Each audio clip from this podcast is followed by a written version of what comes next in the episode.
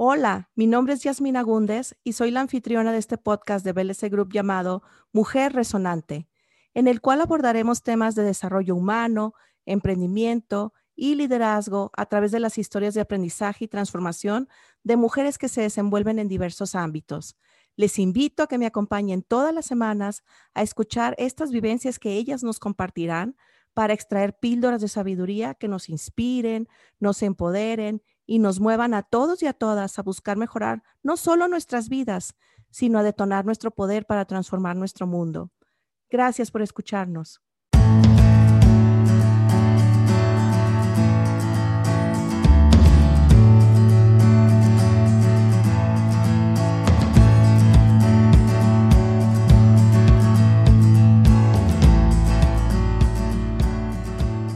Hola, ¿qué tal? Muy buen día para todos y todas. En el episodio número 17 estaremos abordando un tema muy interesante que ha surgido a partir de ciertos aprendizajes que he generado tanto en las entrevistas, a través de mis vivencias durante la pandemia y precisamente pues he denominado como siete aprendizajes sobre la productividad.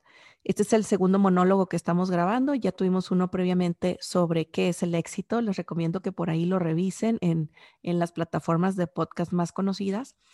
Y bueno, quisiera empezar la plática o esta reflexión que con algunos aprendizajes que básicamente tienen que ver con algunas cosas que he observado, con las cosas que he vivido, con algunas cosas que me han compartido las entrevistadas que he tenido a lo largo de los diferentes episodios eh, dentro de nuestro, de nuestro podcast Mujer Resonante. Y fíjense que me llamó muchísimo la atención cuando empezó la pandemia. Ya desde antes había estado muy, muy de moda el tema de productividad pero empieza la pandemia y vemos que las personas nos estamos encerrando en nuestras casas, que estamos teniendo más tiempo en un solo lugar con nuestras familias. Algunas personas, pues muchas diría yo, empezaron lo que fue el home office y los niños homeschooling o clases online.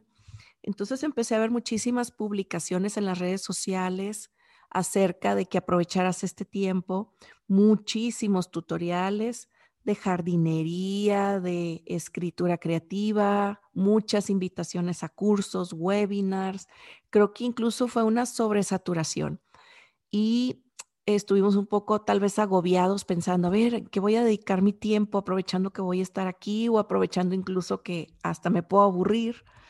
Entonces, ahora, ya que estamos casi a un año y medio de que tuvimos la contingencia, de que nos encerramos en nuestras casas y estamos apenas retomando un poco el trabajo o un poco también los, el contacto social presencial, pues tal vez nos mm, volteamos hacia atrás en este momento y nos damos cuenta que a lo mejor no logramos escribir en un libro algunas cosas que nosotros habíamos planteado, a lo mejor no hicimos ejercicio ni dietas, no bajamos de peso, a lo mejor subimos, ¿verdad?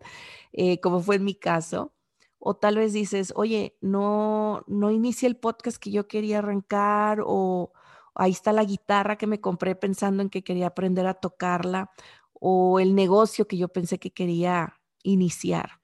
Entonces, lo que yo te quiero comentar en este momento es si tú, ese es tu caso, volteas hacia atrás y te das cuenta que no hiciste muchas cosas que tú querías hacer y empiezan todas estas publicaciones, las empiezas a ver y de que te cuestionan de que cómo usas tu tiempo, que si eres productivo, que si haces muchas cosas o que si estás viendo Netflix, que si te la pasas comiendo, etcétera, no te sientas mal.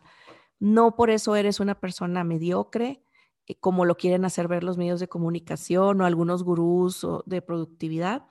Creo que muchos de nosotros hemos estado haciendo lo mejor que podemos con lo que tenemos, con las condiciones de vida que estamos viviendo y tal vez nuestras metas más relevantes pues hayan, eh, hayan estado orientadas a mantener, en mi caso yo sí les puedo decir, mis niveles de energía para mantenerme a flote, para ayudar a mis hijos con la escuela, eh, apoyar a mi esposo también con su emprendimiento y él me apoyaba a mí, hacer comida eh, y también algunas cuestiones de apoyar a la familia cuando sientes que están desanimados, cuando mis hijos han estado así como que escalando las paredes porque ya no hayan que hacer aquí encerrados, había manera de que nosotros quebrándonos la cabeza para ver cómo podíamos entretenerlos, platicar, etcétera. Entonces a mí, la verdad, durante la pandemia, uno de mis retos principales ha sido mantener mis niveles de energía. Me he sentido constantemente cansada, agotada por todo lo que hemos estado viviendo, no solo físicamente, sino emocionalmente, socialmente.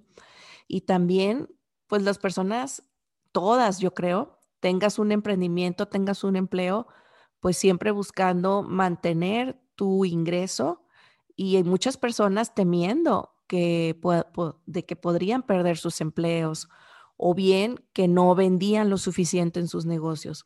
Entonces, hay personas que tuvieron que cuidar a alguna persona enferma o superar la partida de un ser querido y tuvieron muchas dificultades financieras. Muchos sí perdieron sus negocios, perdieron sus empleos y, y todo su esfuerzo, su tiempo, su pensar, pues fue depositado en cómo salir adelante de esas situaciones. Así es que no seamos tan duros con nosotros y nosotras mismas. Creo que hemos hecho lo mejor que hemos podido con lo que tenemos, con lo que nos ha tocado vivir, que es muy diferente en cada una de nuestras situaciones. No creo que podamos estar comparando nuestras vidas en ese sentido. Pero ojo, eso no quiere decir de que, ok, sí, ya he hecho lo mejor que he podido con lo que he tenido. Creo que hay una crisis que hemos estado viviendo que no debemos de desperdiciar. Una crisis es un momento de repensar, es un momento de reflexionar, de cuestionarnos y ver qué aprendizajes nos está dejando. Creo que si no realmente aprovechamos estos aprendizajes, sí será un gran desperdicio todo lo que hayamos sufrido o todo lo que hayamos vivido, porque creo que esto nos abre la puerta para hacer las cosas diferente, para un, nuevo comienzo, si lo quieren ver así. Así es que hagamos de esta crisis nuestra aliada, nuestra maestra, dejémonos enseñar por ella. Yo te voy a compartir algunos aprendizajes que yo he desarrollado. Tal vez ustedes también digan, oye, sí, yo también ya me di cuenta de esto, eh, pero quiero compartirlos con ustedes para que también dejar abierta la puerta para la reflexión. También les comento que en lo, en lo personal, yo he abierto mucho mi perspectiva a partir de las entrevistas que he realizado a las invitadas que he tenido en el programa desde que empezamos a principios de marzo. Y para mí, cada entrevista es una nueva óptica del mundo, es la manera en que estas mujeres resonantes, que así les digo yo, han logrado sortear todo tipo de, vicisitudes. Y muchas veces hay personas que me escriben y me dicen, wow, estoy bien impresionada con las mujeres que estás entrevistando, todo lo que hacen, hacen muchísimas cosas y son muy resilientes.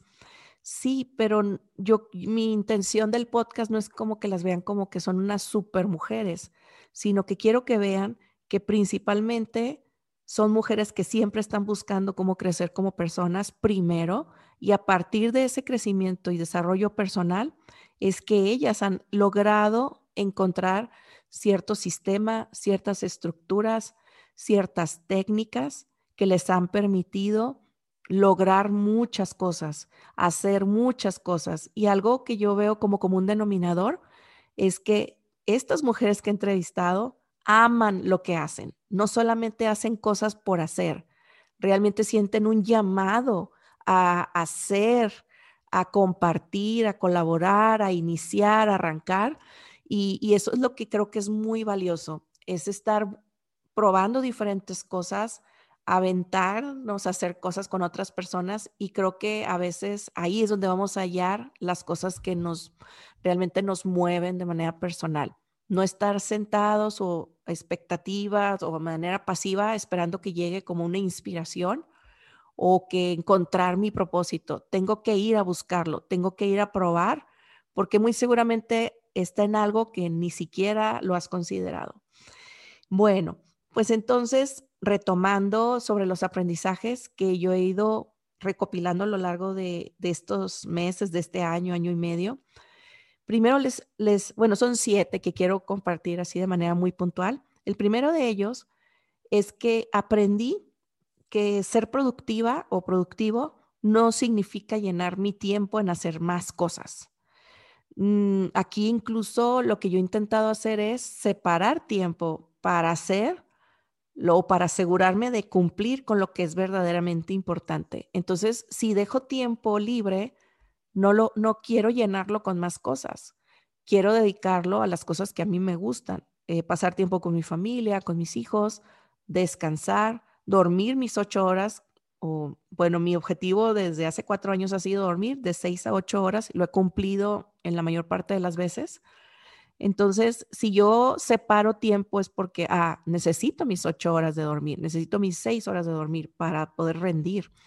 Entonces, aquí mm, básicamente me regreso a hablar del propósito, que era algo que mencionaba antes de hablar de este primer aprendizaje. ¿Para qué quiero usar ese tiempo? No solo es llenar la agenda por llenarla y verme que siempre estoy ocupada o porque siempre quiero estar ocupada o ocupado estoy evitando algo que requiere mi atención y es una manera de excusarme, de poner un pretexto, de darle la vuelta a, una situación que requiere mi atención y que no quiero tomar el toro por los cuernos. Entonces, piensa bien a qué, a qué le dedicas tu tiempo y por qué se lo estás dedicando. Si tienes un propósito muy claro y dices, bueno, yo tengo, eh, yo quisiera viajar, yo quisiera estudiar una maestría, yo quiero abrir un negocio y hacerlo prosperar, y voy a sacar adelante a mi hijo que tiene eh, síndrome de Down. Son ejemplos, ¿verdad? Entonces tienes un propósito muy claro, algo que le da sentido al uso de tu tiempo y que con base en eso tú tomas decisiones sobre qué pones en tu agenda. Entonces, básicamente aquí te invito a que revises tu lista de cosas por hacer y que veas qué cosas realmente están alineadas a lo que es importante para ti y qué cosas las haces porque tienes que tener llena tu agenda o por ego o por evitación o lo que tú quieras. Reflexiona y empieza a quitar esos, esas cosas que realmente no te abonan a algo importante en tu vida. Recuerda, esto no es una carrera de a ver quién hace más cosas. Segundo, creo que algo que también he aprendido muchísimo y que tiene que ver con que tenemos que aprender a vivir y administrar nuestros recursos de una manera muy diferente. Creo que más desde una perspectiva de escasez, en lugar de pensar que la energía, el tiempo, la salud, el sueño son recursos infinitos. No lo son. Realmente no sabemos, por ejemplo, cuándo vamos a morir. Así que no podemos estar derrochando nuestro tiempo en cosas, experiencias y personas que no nos aportan nada. Creo que tenemos que hacer lo mejor del tiempo que tenemos porque no sabemos cuánto es. No sabemos si vamos a vivir cinco años, si nos vamos a morir mañana, si tenemos diez. No podemos estar pensando en que tenemos todo el tiempo del mundo porque la verdad es que no lo tenemos. Entonces hay que asegurarnos de darle nuestro tiempo a las prioridades que tenemos, a las personas importantes en nuestra vida y a aquello que va a mover nuestros objetivos inmediatos, que puede, inmediato puede ser mi supervivencia, algo tan sencillo, voy a, tener un ingreso alterno para poder sobrevivir financieramente, voy a atender mi problema de salud, etcétera. Pero también hay que pensar un poco más a largo plazo. Entonces, cuida tus recursos. Estos recursos, como te dije, no son infinitos, se acaban. Vamos al tercer aprendizaje que quiero compartir con ustedes entonces, eh, retomando esto último que les comenté, que nuestros recursos hay que cuidarlos, pues entonces hay que, el tercer aprendizaje es que hay que aprender a decir no. tenemos que ser selectivos sobre a qué actividades vamos a realmente comprometernos, cuánto tiempo, etcétera. Fíjense que por muchos años fui una persona, yo, yo fui una persona muy complaciente, por temor a que las personas se molestaran conmigo. Eh, realmente así crecí, creo. Y ya que estuve en la etapa adulta, ya creo que ya que tuve hijos, ah, fíjense, ya a esa edad, fue que empecé a ser muy celosa con mi tiempo. ¿Por qué? Porque yo ya tenía mis hijos y yo no quería que se me fuera el tiempo en fiestas o en el trabajo, cuando yo podía estar viendo a mi hijo dar sus primeros pasos pasar tiempo con mi esposo, salir juntos a algún parque. Entonces, a partir de la maternidad fue que empecé a replantear mi tiempo, o sea, de a qué cosas realmente se lo quería dedicar. Entonces, muchas veces eh, queremos quedar bien con las personas y tememos a que las personas se molesten con nosotros porque si decimos que no a algo. Ahora déjenme decirles, yo, yo constantemente digo no a muchas cosas, pero no es un no grosero, sino tal vez en este momento no, o en este momento, ¿sabes qué? No te puedo apoyar, pero te voy a referir con una persona que seguramente eh, ella estará muy feliz de apoyarte porque está totalmente alineado a lo que está haciendo. Entonces me he convertido como una conectora, vinculadora de, con las personas que realmente embona, encaja o, o se alinea perfectamente con lo que quieren lograr. Entonces, eh, creo que aún así las personas me siguen buscando porque saben que les voy a ayudar a encontrar a otra persona que le va a dar solución o que les va a dar tal conferencia o, va a tomar tal proyecto, que en mi caso creo que me desfasa o me distrae de lo que yo considero es el camino que yo quiero seguir. No es que no sea algo importante, tal vez no embona con mis objetivos, pero sé que es importante para otra persona y yo te voy a ayudar a encontrarla.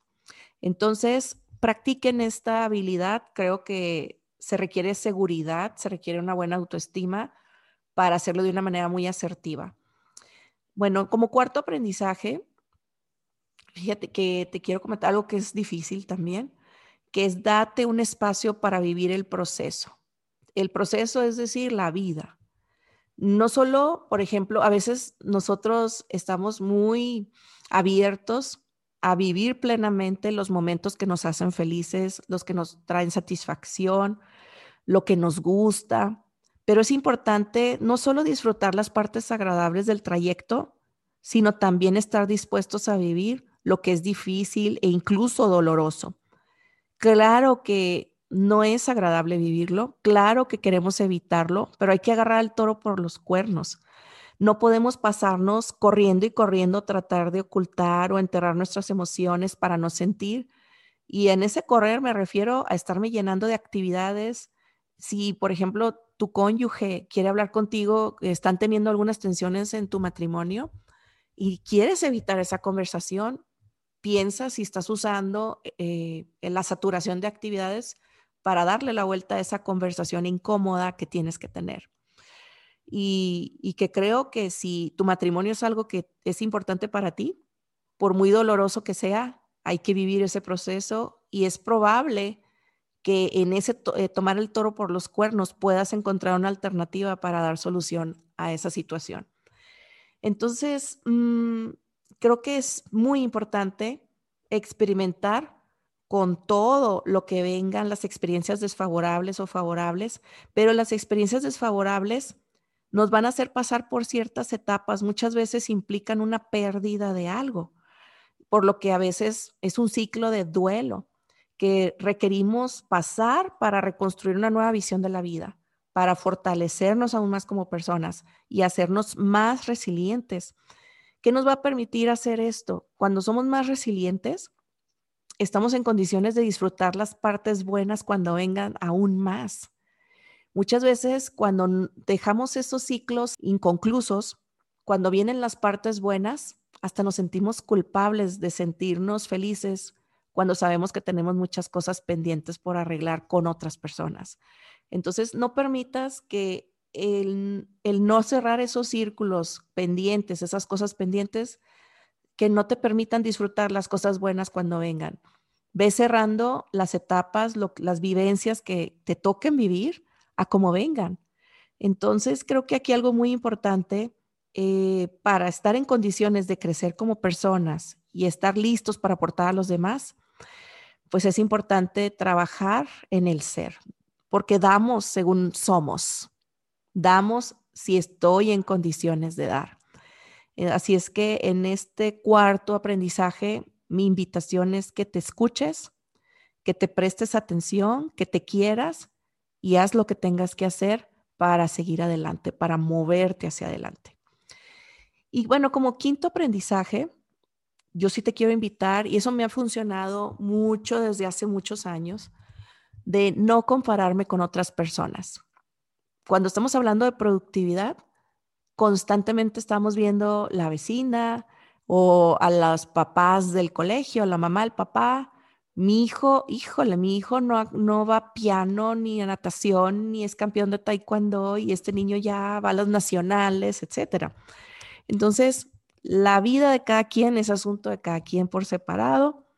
Cada uno de nosotros tenemos nuestra propia agenda, nuestros propios propósitos. Simplemente porque nuestros propósitos son diferentes, es infructuoso estarnos comparando con los logros de los demás, en el sentido de sentirnos presionados porque no avanzamos tanto como vemos que avanzan los demás. Creo que el, el voltear a ver qué están haciendo los demás nos puede servir como inspiración y nos puede servir para acercarnos a preguntar cómo lo están haciendo, cómo logras hacer malabares con todas esas pelotas. Y si nos acercamos y nos damos cuenta que sus circunstancias son muy diferentes, eh, tal vez tú digas, oye, pues ellos tienen más, más recursos, tienen más tiempo, su, su familia está bien, etcétera. Entonces no estamos en las mismas condiciones y te vas a dar cuenta que, que, no tiene caso estar tratando de tener los mismos logros que esa otra familia o que esa otra persona, pero dices, oye, si han logrado estar ahí es por algo que han hecho. Entonces, ¿qué han hecho y cómo lo puedo hacer yo? Entonces aquí lo que sí estoy convencida es que todos tenemos la capacidad de superarnos, pero creo que los caminos son muy diferentes. Los, las metas, los propósitos son muy diferentes. Si quieren verlo, podemos hacer la analogía, somos como plantas. Cada planta viene de una semilla diferente, puede venir de un esqueje, puede venir de, no sé, de los hijitos de las plantas y tenemos diferentes, las plantas tienen diferentes formas, algunas se adaptan mejor al calor, otras al frío, otras dan flores, otras dan frutos, otras crecen en árboles, otras son cactáceas. Entonces hay una gran variedad enorme de plantas que crecen todas, todas tienen la posibilidad de crecer. Si tú le das abono, si le das agua, si le das sol, esa es la parte que te digo, quiérete. Y hay un ejercicio que hago, eh, yo tengo un programa que se llama Creo en mí, que es de desarrollo humano para niños y niñas y adolescentes. Y cuando hablamos de resiliencia, les digo, imagínense qué tipo de árbol o planta ustedes quieren ser cuando crezcan. Y ellos se dibujan. ¿Y cómo estás ahorita? ¿Eres una plantita chiquita? ¿Eres un brotecito? ¿Eres un arbustito? Y los niños se dibujan cómo son ahorita y visualizan el árbol en el que se quieren convertir frondoso, grande, que da sombra, que da fruto, que da flores. Y les digo, eh, las plantas y las personas necesitamos agua y necesitamos sol. El sol, eh, pues es todo lo padre que nos pasa, los halagos que nos dan la gente, el apapacho, y el agua es todo aquello que es difícil. Entonces, muchas veces eh, también los árboles o las plantas pasan por desastres naturales o por un clima que, es muy eh, desfavorable, por ejemplo, una inundación, puede ser una tormenta, puede ser una sequía. Entonces, entre más grande esté la planta, eh, pues más posibilidad, porque se ha fortalecido a lo largo de todas estas inclemencias del tiempo, ha logrado sobrevivir, eh, pues se va fortaleciendo. Entonces, las plantas necesitan tanto agua como sol. No todo puede ser hermoso, bonito, apapacho, sino que necesitamos para desarrollarnos y crecer fuertes y frondosos como un árbol, también las dificultades y las adversidades. Así es que, cinco, no compararnos con las demás personas. El aprendizaje seis tiene que ver también con el 5, que no seamos muy duros con nosotros mismos o muy duras. Eh, cada una de, de nosotros tenemos, como ya dije anteriormente, situaciones de vida muy diferentes. Por ejemplo, yo les platico, les voy a platicar algo de mi vida personal. Siempre he sido una persona que le gusta aprender mucho, mucho. Siempre estoy aprendiendo, aprendiendo porque amo y porque me gusta crear y me gusta hacer cosas por las demás personas. Entonces, eh, pues yo empecé, terminé mi carrera, y en cuanto terminé mi carrera al año ya estaba haciendo mi maestría, tenía muchos planes, ya quería estudiar el doctorado, quería ser investigadora, quería hacer miles de cosas. Me casé y tuve mi primer hijo. Y mi primer hijo, eh, pues desde que era muy pequeño empezó a mostrar signos de que algo no marchaba de acuerdo a lo que marcan los hitos del desarrollo. Y bueno, al poco tiempo, al año y medio, dos años, nos dimos cuenta que eh, pues algo no andaba bien y le hicieron un diagnóstico de trastorno del espectro autista. Entonces, mis planes cambiaron por completo. En ese entonces, mi esposo y yo vivíamos en Estados Unidos, habíamos pues habíamos hecho muchas cosas para lograr conseguir un trabajo allá, pasamos muchas entrevistas, pagamos mucho dinero. Entonces, cuando estuvimos allá, intentamos hacerlo funcionar. Para entonces yo ya estaba embarazada mi segundo hijo cuando nos dieron el diagnóstico de, de mi hijo mayor y nos dimos cuenta que no era bajo ese esquema de vida posible atender a nuestro hijo y darle lo que necesitaba en ese momento y al bebé que estaba a punto de nacer. Entonces quemamos nuestros barcos, nos regresamos a México, cancelamos las visas de trabajo, los, el contrato de la, renta del departamento, vendimos prácticamente casi todas nuestras cosas y nos regresamos a México a buscar ayuda, a buscar neurólogos y especialistas, escuelas, maestra sombra, lo que ustedes quieran. El caso es que me di cuenta en ese momento rápidamente, pues yo acepté la situación, viví el proceso de duelo, creo que de una manera muy rápida, y, me quedó muy claro que mi propósito de vida en ese momento, mi proyecto de vida eran mis hijos, sacar adelante a mi familia. Eh, y fíjense que estuve siete años, estuvimos dando muy duro a las terapias, a rehabilitación, a muchas cosas, muchas cosas. Idas a, Guadalajara cada seis meses, revaloraciones, equinoterapia, medicamentos, etcétera. Y por más o menos esos siete años mantuve un perfil súper bajo. No quería ni que me voltearan a ver para invitarme a conferencias, a nada, porque era muy celosa de mi tiempo. Era para, para sacar adelante a mi hijo y empecé a trabajar ah, en, línea, a distancia. Nunca veía a mis alumnos, nunca iba a una junta, eh, solo trabajaba desde casa atendiendo a mis hijos. No me veían en las redes sociales, muy poquito, solo algunas cosas de familia. Y, yo estuve bien con esa decisión. Eh, no me desesperé porque yo veía que algunos colegas avanzaban, algunos ya habían logrado su doctorado, ya eran investigadores. En ese entonces yo no me veía como una emprendedora, yo me veía como una investigadora. Entonces, mm, lo hice con mucha paciencia. Yo no sabía cuál era la posibilidad de que mi hijo pudiera tomar, tener una vida independiente, autónoma, funcional. Eh, mm, realmente no lo podíamos saber. Entonces pasaron los años y mi hijo sí fue avanzando muchísimo, desarrollando muchas habilidades. Hasta la fecha eh, ahorita él tiene un nivel muy funcional, él es totalmente independiente.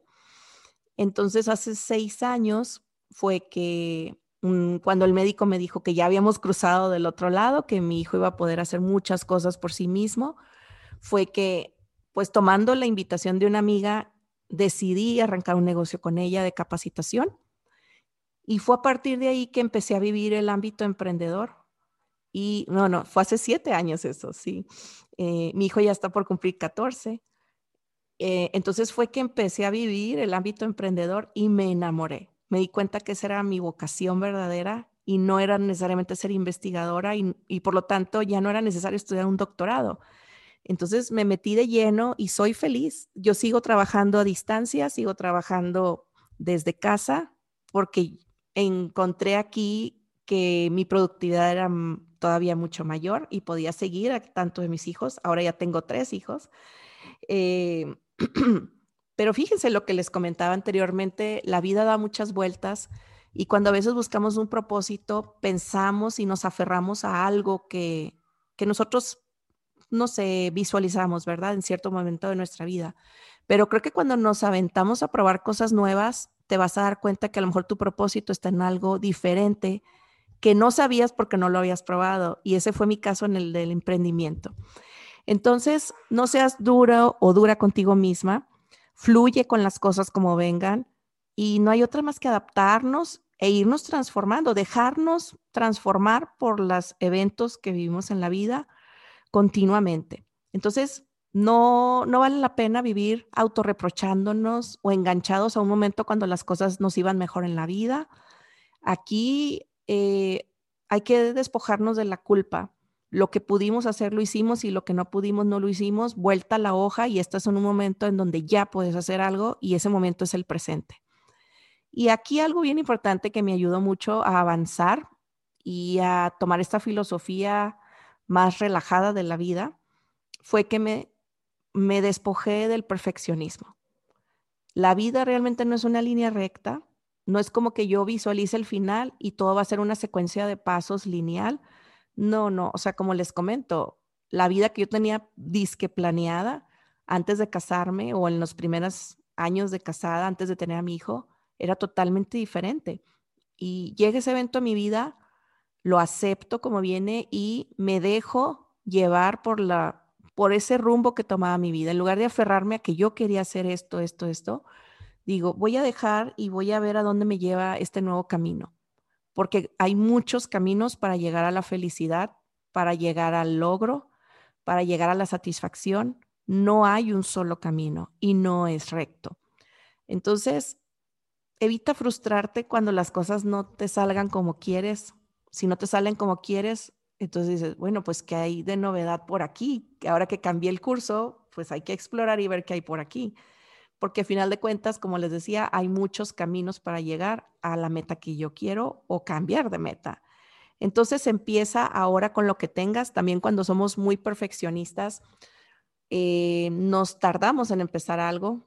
¿Por qué? Porque queremos que estén los astros alineados, queremos que todo esté en perfectas condiciones no lo sabemos si, se va a lograr.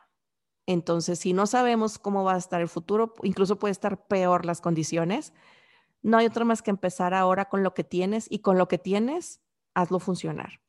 O empieza en pequeño y vas creciendo. Sé creativo, sé innovador en ese sentido, no te aferres y quítate el perfeccionismo. Y por último, el aprendizaje número siete es que te apoyes en otras personas. Mm, este camino no es solitario. Como les he comentado en unas entrevistas que he dado, que me preguntan cómo logro hacer tantas cosas como madre emprendedora, yo les digo esto, bueno, yo soy la cara frente en mi marca personal, pero detrás de mí está mi esposo, están mis hijos, están mis papás, están mis suegros, mis amigos, mis hermanos que siempre, aunque sea con un apoyo, una porra, me levantan cuando estoy decayéndome, que estoy sin energías, o simplemente me cuidan a mis hijos, o mis hijos les digo, oiga, voy a grabar una entrevista, pueden por favor irse al otro cuarto, guardar silencio. El que ellos hagan eso, me están ayudando a yo cumplir con una actividad dentro de, de mi podcast, por ejemplo. Oigan, voy a ir a dar un curso a tal ciudad eh, por favor échenle ganas en la escuela, levántense en la mañana cuando les hable su papá. Eso es el trabajo en equipo. Y mi esposo y yo constantemente sincronizando nuestras agendas, apoyándonos mutuamente en nuestros emprendimientos, es como hemos hecho funcionar esta maquinaria.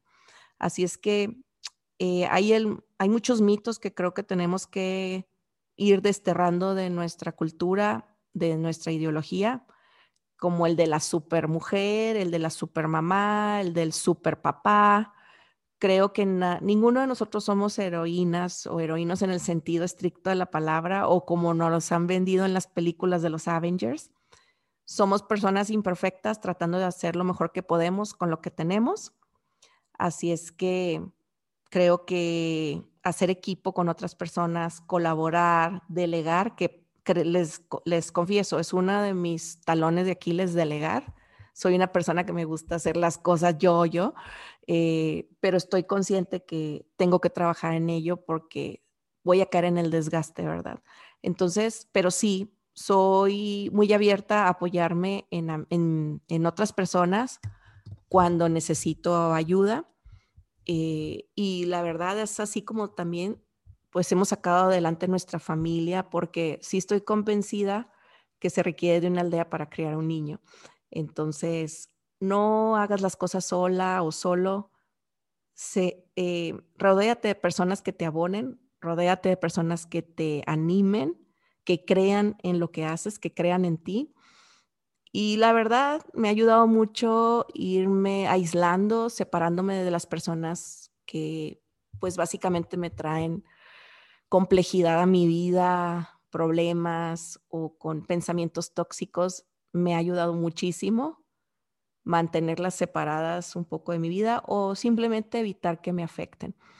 Hay personas que son familiares, son amigos muy queridos que siempre van a formar parte de mi vida, pero no permito que esa influencia llegue a afectarme porque sé que ellos tienen su propio proceso y sé que a veces algunos comentarios que me pudieran hacer o algunas conductas que pudieran tener en relación a mí no hablan de mí, sino hablan de su situación y es una batalla que ellos tienen que llevar a cabo, no tiene que ver sobre mí.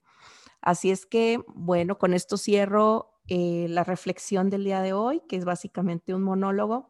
Y el próximo lunes nos vemos para hablar con otra mujer resonante de otro tema que pues realmente lo que yo busco es que sean temas que abonen a la vida de ustedes, que puedan sacar algo de provecho, que lo puedan exprimir para enriquecer sus vidas. Muchas gracias por escucharme y estamos en contacto. Hasta luego.